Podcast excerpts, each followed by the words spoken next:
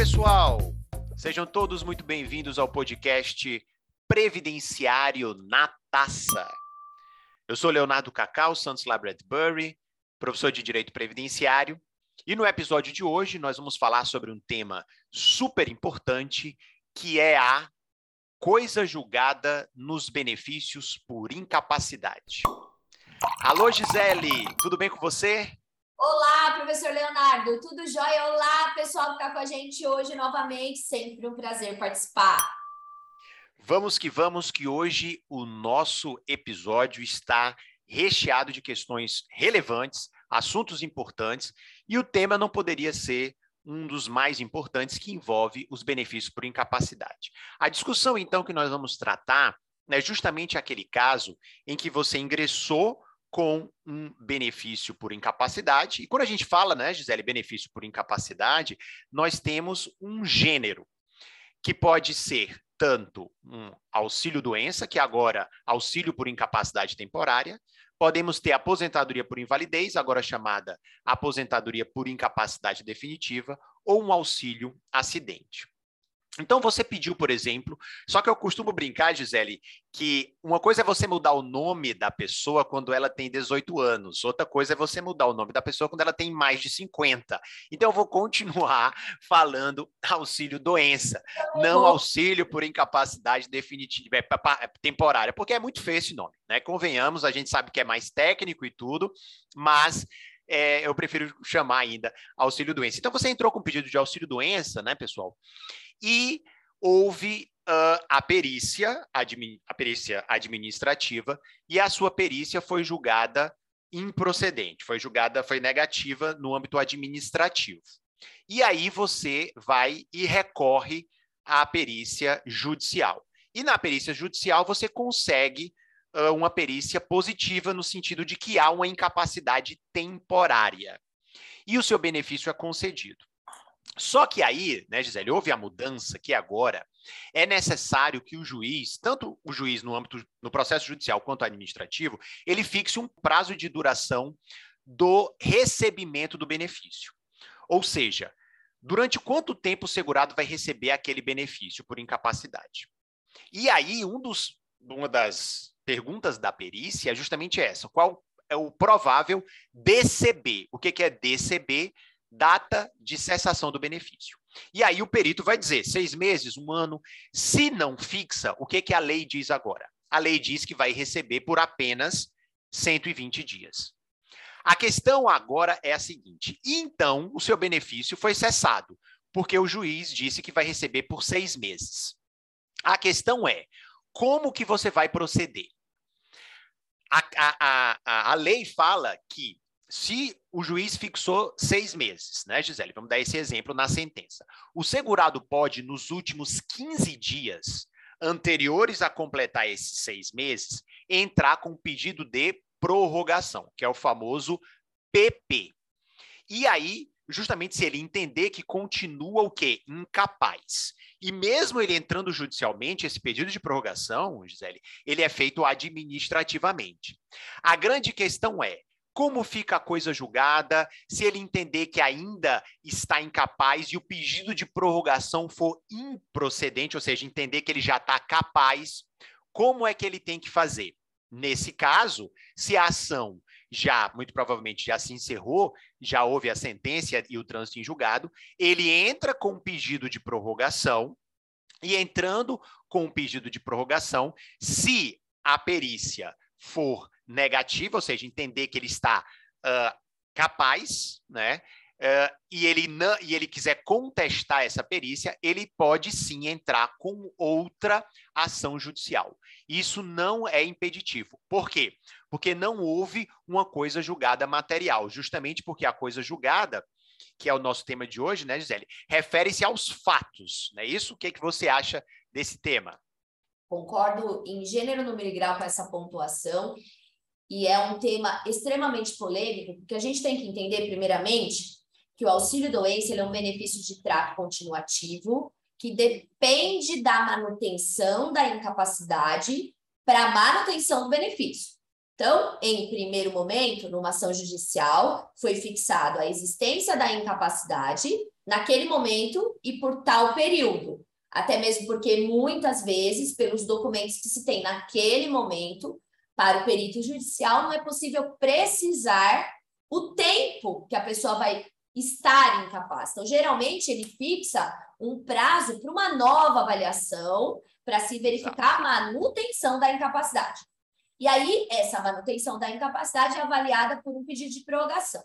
O pedido de prorrogação negado, ou seja, a autarquia previdenciária entendendo não mantém a incapacidade, quando você volta para a justiça com essa discussão, você renovou a lide. Porque você não vai discutir, prestem muita atenção nisso, pessoal. Vocês não vão discutir existência de incapacidade. Porque isso ficou discutido no processo anterior. O que vocês vão discutir é a manutenção da incapacidade depois daquele prazo fixado no primeiro processo. Por isso que para esse segundo processo, né, professor Leonardo, não se fala em coisa julgada material, porque não existe. Existiu coisa julgada formal naquele processo. Agora eu vou apresentar novos documentos que vai embasar, novos documentos médicos que vão Exato. embasar o meu pedido de comprovação da manutenção da incapacidade. Primeira dica que eu dou: quando você vai pedir a, você vai provar, na verdade, a manutenção da incapacidade, gente, não adianta você usar por base documentos que foram instruídos no processo anterior, porque aquilo já foi. Você tem que apresentar documentos médicos novos que reforçam a manutenção da incapacidade. É a manutenção que é o ponto controvertido. Pode discutir novamente? Claro que pode. A Lei 14331 de 2022, ela traz essa possibilidade. A questão é você entender a limitação da sua discussão e a necessidade da apresentação de novos documentos para você não dar ensejo de não apresentou documento novo, a comprovar a manutenção. Esse é o ponto. E a lei, e a lei que você se referiu, importante a gente ressaltar para os nossos ouvintes, a lei 14331 de 2022, uma lei super recente, ela trouxe muitas mudanças, né?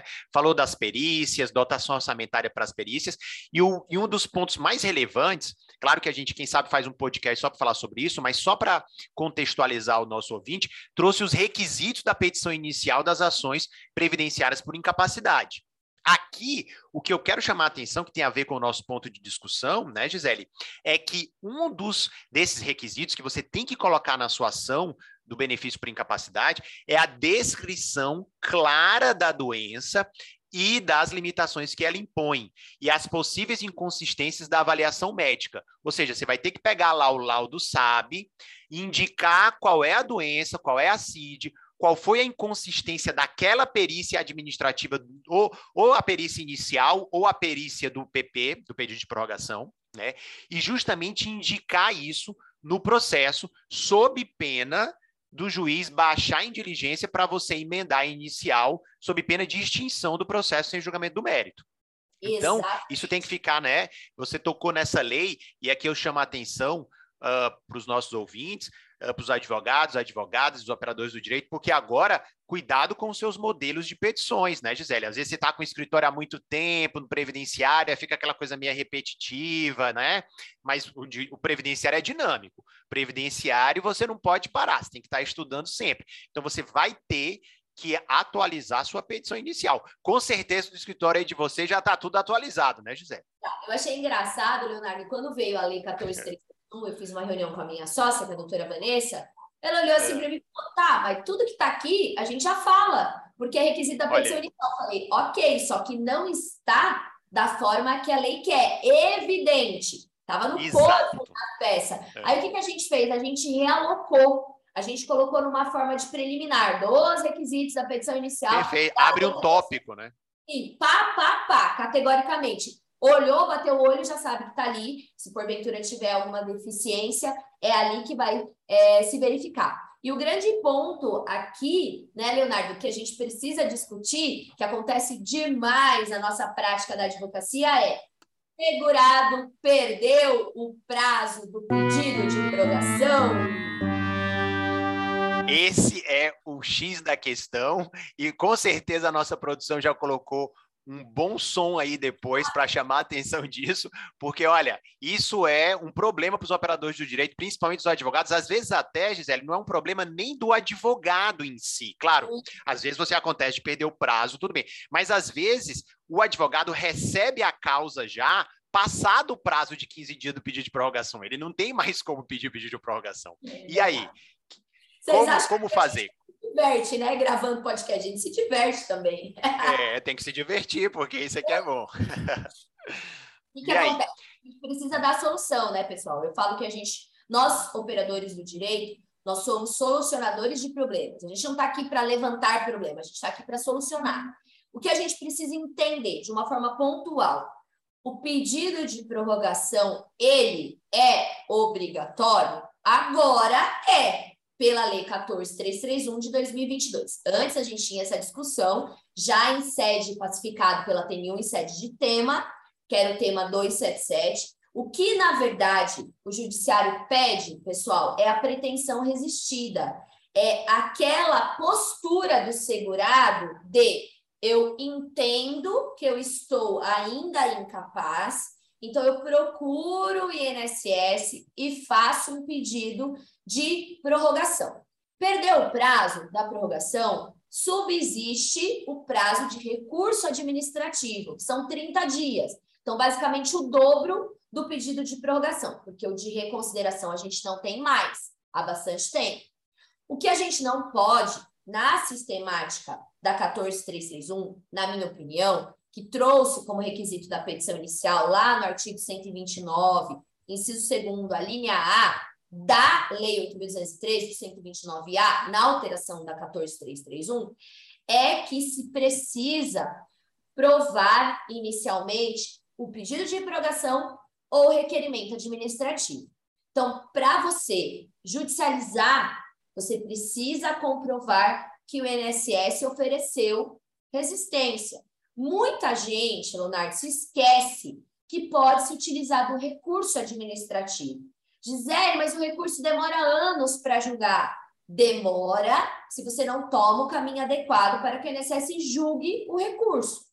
Lembrando que a gente tem um prazo legal de cumprimento das decisões, que pela lei do processo administrativo federal, que são 30 dias prorrogado por mais 30, e que no tema 1066 do Supremo, que estabelece os novos prazos para análise de processo administrativo, não se fala em recurso, então, o Supremo não analisou o tema recurso, enquanto tem, tem que julgar. Então, segue, na minha opinião, o que estabelece a lei do processo administrativo federal.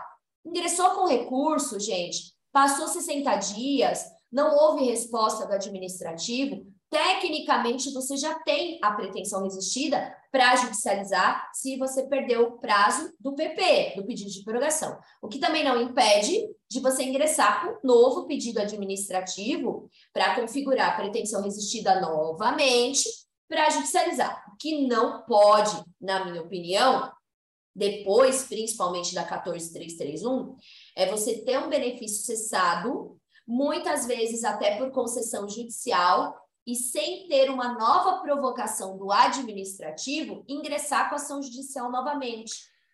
Esse é o meu é, entendimento. Muito importante isso que você falou, Gisele, concordo com o que você disse. Trago agora à discussão dois pontos aqui relevantes que estão lá no tema 277 da TNU. Porque o que a Lei 14331 de 2022 fez nesse ponto foi legalizar o entendimento do tema 277. O que é que diz o tema 277 da TNU? Entendeu que o pedido de prorrogação ele é necessário para a configuração do interesse de agir. E ele diz o seguinte, abre aspas, o direito à continuidade do benefício por incapacidade temporária com estimativa de DCB, que é alta programada, pressupõe por parte do segurado pedido de prorrogação, recurso administrativo ou pedido de reconsideração, quando previstos normativamente, sem o que não se configura interesse de agir em juízo. Ora, eu digo, eu brinco, né, Gisele, que o direito previdenciário é muito dinâmico, porque esse tema foi decidido pela TNU em 13 de março desse ano, mas 15 dias depois já está parcialmente superado. Por quê?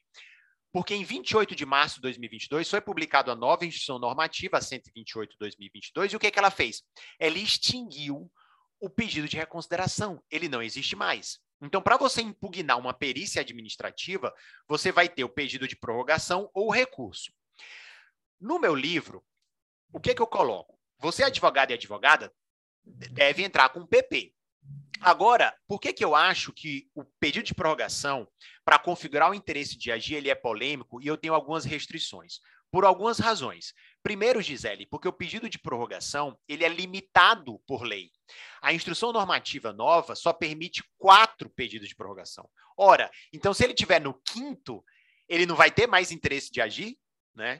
Porque ele é, ele é limitado uh, pela instrução normativa, no máximo quatro. Essa é a primeira questão que eu trago a, a, a, ao debate. Segunda discussão, questão, é que o pedido de reconsideração não existe mais. Então, como ele não existe mais, você se perdeu o pedido de prorrogação, como você pontuou, só cabe o recurso administrativo para a Câmara de Revisão. Ora, só que o problema é o Supremo, nessa decisão que você falou, bem pontuou a decisão de 2015, que é do ministro Barroso relator, ele deixou bem claro que para você entrar com ação judicial, você não precisa recorrer administrativamente. Então, você basta entrar com a, com a DER, data da entrada do requerimento, basta com o requerimento administrativo inicial. Ora, então, aqui você vai ter que necessariamente recorrer. Então, isso está contrário aqui à decisão do Supremo. E eu ainda finalizo um terceiro argumento, é que nessa decisão do Supremo, ele não analisou pedido de prorrogação, ele analisou a existência ou não do requerimento inicial do benefício. Né? Então, por conta disso, eu tenho sérias reservas a esse entendimento de que o pedido de prorrogação é necessário para configurar interesse de agir. Coloco essas questões no livro, num tópico específico. Agora, você é advogado e advogada que nos está nos ouvindo. Enquanto não for declarada eventual inconstitucionalidade desse dispositivo, está agora na lei. Precisa entrar com pedido de prorrogação. Então, você entra com pedido de prorrogação. Se você não entrou com pedido de prorrogação, você é, ver se ainda está no prazo recorrer administrativamente. Se não tiver no prazo, aí você entra com outro requerimento administrativo. E aí, Gisele, essa aqui é a questão que eu quero que você também pontue. Você entra com outro requerimento.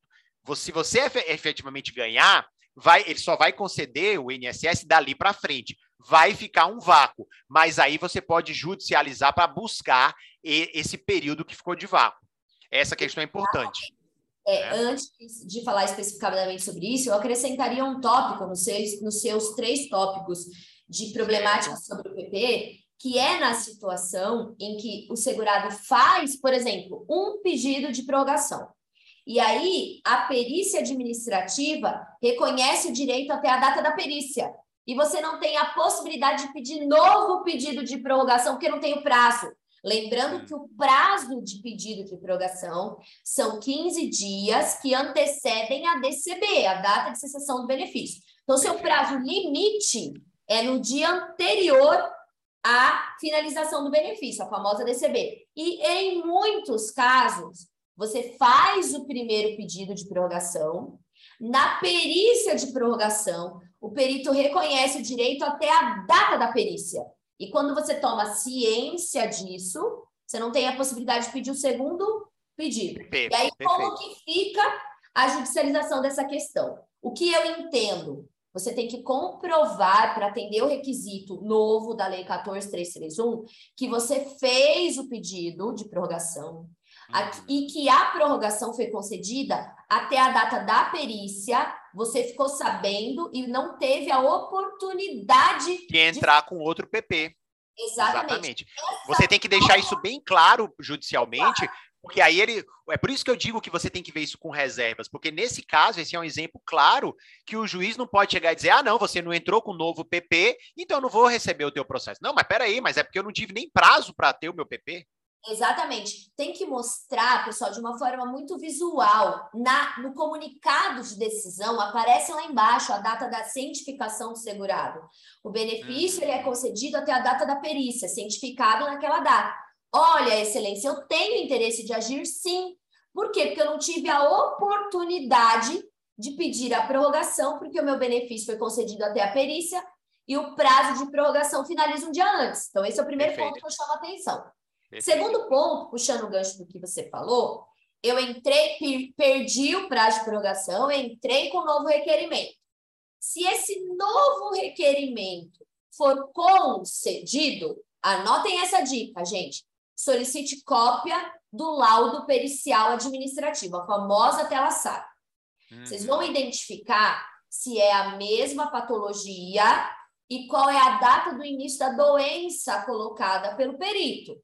Se a data do início da doença retroagir aquele requerimento cessado e a patologia for a mesma, não tiver inovação de patologia, você tem a janela para pedir judicialmente esse lapso da cessação do benefício até a nova concessão, porque o estado de incapacidade se manteve pela mesma doença e fixando inclusive a data do início lá atrás. Então não teve nenhum fato novo que inaugurou aquela relação com a previdência. Ou seja, nesse caso, esse exemplo é o clássico caso de a continuação da incapacidade ou agravamento. Né? Exatamente. Ou seja, não é uma nova situação, ou seja, é um fato que decorreu um agravamento e continuou a incapacidade ali. Exatamente. A grande dificuldade que eu vejo, Leonardo, é que os profissionais do direito, eles sabem disso, mas eles não sabem como provar. E muitas vezes eles ignoram que essa prova, essa prova ela é feita pela própria autarquia, através da, da tela SAB. Como a gente tem uma série de impeditivos administrativos relacionados a prazo, a requerimento, a formulário, a sistema, se você perde a prorrogação, você só pode fazer um novo requerimento. Ah, mas se eu fizer um novo requerimento, eu só vou ganhar dali para frente. Mas você pode judicializar. E outra dica que eu dou: fez um novo requerimento, esse novo requerimento foi negado, a, a, a autarquia entendeu que não há incapacidade. Quando você judicializar, esse novo requerimento ele vai ser utilizado para suprir o requisito da petição inicial da Lei 14331, que é o que o tema 277 trazia como interesse de agir. Mas isso não quer dizer que você vai ter direito a receber dali para frente, se você provar que aquela DCB foi ilegal porque a incapacidade permanece. Então, você faz o requerimento por um requisito processual, mas a discussão do direito material ela não nasce ali, ela nasceu lá atrás. Só que você tem que fazer prova dessa manutenção, tem que juntar a documentação médica desde a DCB, falando: ó, mesma doença, incapacidade permanece. Então, ó, eu tenho o requisito aqui da petição inicial, só que o meu início de benefício não é desse novo requerimento, é da cessação, porque o benefício não poderia ter sido cessado. Esses Exato. são encontrados para delimitar bem essa discussão, para que você tenha a possibilidade de ganho de causa. E você fez um, trouxe um caso que administrativamente ele não tinha possibilidade de entrar com o PP, e eu vou trazer um caso agora, Gisele, que aconteceu comigo na prática previdenciária, que é um caso em que judicialmente pode acontecer dele perder o prazo do PP, que é o caso seguinte. Foi para a perícia e o médico perito diz: olha, ele tem direito a receber, perícia judicial já, tá? Foi para a perícia e diz: tem direito a receber o benefício por seis meses contados da data da perícia. Só que até o processo vir para mim concluso para a sentença, quando eu fui sentenciar esse processo, já tinha passado seis meses. Né? Já tinha passado seis meses. Se eu só aplico os seis meses e concedo só lá de trás, eu estou tirando o direito dele do pedido de prorrogação. Porque ele pode entender que os 15 últimos dias antes dos seis meses, que ele pode entender que ainda está incapaz. Então, o que, é que eu faço nesse caso? Eu pego e concedo o, pra, o, o, por seis meses, a partir do momento que eu estou decidindo, e coloco expressamente na sentença que nos últimos 15 dias uh, ele pode entrar com um pedido de prorrogação. E aí é um caso, apesar de eu ter dito lá no episódio anterior que, é, que eu não gosto de embargo de declaração, mas se você pegar algum juiz que, nesse caso, esqueceu de colocar isso, entra com embargo de declaração, entendeu? Justamente, Excelência, só tem o seguinte: está faltando pedido de prorrogação aqui para meu cliente, né? Ou seja, uh, coloco só então que nos últimos 15 dias ele pode entrar com pedido de prorrogação, porque isso é um caso se, você, se o juiz não faz isso, ele tira o direito do segurado entrar com PP. Né? Então, muito importante a gente pontuar isso para quem está nos ouvindo ou nos vendo aí no vídeo. Você chamou essa discussão a, ao tema aqui, ó. Tem uma na minha mesa, gente. Ó, checklist Olha aí. sentença para quem está vendo, checklist sentença. E aqui embaixo eu coloco, ó, ED. ED. E aqui eu coloco ofensa ao artigo 60, parágrafo 9 da 8.213, que fala do direito ao pedido de prorrogação. E aconteceu exatamente isso, Leonardo. O juiz Olha. reconheceu o direito, só que condenou a pagar basicamente só atrasados. só atrasados. Da... E aí, neste caso, eu acabei resolvendo de outra forma, mas era um ponto crucial de discussão quando sai Perfeito. a sentença. Cabe embargos? Cabe porque é direito do segurado. A gente tem que sempre pontuar, né, Leonardo, o que é direito e o que é dever. O segurado Exatamente. tem o dever e ele tem que cumprir, mas ele também tem os direitos. E isso acontece muito, eu entendo, até por conta do problema da máquina do judiciário, que é a demora de fazer perícia, de vir laudo, de ir para a sentença. O que o advogado precisa é ficar atento a isso. E às vezes a sentença não oportuniza esse direito, até porque agora ele se configura como requisito de uma nova discussão judicial, tem que assegurar esse direito para o segurado. Sempre. Perfeito. Como eu disse, somos solucionadores de problemas, não criadores de problemas. Exatamente. Essa é que é a questão. Então, muito bem, o nosso diretor Mévio aqui já está dizendo: opa, o tema está bom, o papo está ótimo, mas temos que avançar para o nosso tópico final. Vamos então agora para a nossa parte final, que é os eventos, as dicas de cursos dos nossos professores. Bom, pessoal, a minha dica que eu quero passar para vocês é justamente uh, o nosso curso online de pensão por morte. E o mais bacana, Gisele, nesse curso de pensão por morte, eu falei justamente da pensão por morte, que foi o episódio que a gente falou no episódio anterior, e as mudanças trazidas pela Lei 14331 de 2022. Inclusive, falei também toda essa polêmica envolvendo o pedido de reconsideração. Então, é, a grande novidade é que você vai poder adquirir o nosso livro, a última edição, a quinta edição do livro, com 1.125 páginas, com um desconto de 45% do preço de capa. E, além disso, você ganha o curso de pensão por morte, junto com a Lei 14331 de 2022. Se você quiser adquirir o livro, e o curso uh, nesse pacote super bacana, que são as últimas unidades, que é justamente por um preço diferenciado. Você acessa o www.jusvox.com.br www.jusvox.com.br. O livro vai sair por 45% de desconto tá? do preço de capa. E, além disso, você ainda vai ganhar o curso gratuito da pensão por morte e a Lei 14331 de 2022. Então, isso é a super dica aqui do nosso podcast para você. E qual é a sua dica de evento e de curso, Gisele? Primeiramente, Leonardo, eu sigo falando, vamos investir em conhecimento. Muita gente me pergunta, enquanto operadora do direito, enquanto advogada, nossa, Gisele, mas você tem um conhecimento aprofundado, porque a gente se dedica, tanto o professor Leonardo como professor e magistrado, e eu como advogada. O estudo faz parte da nossa rotina.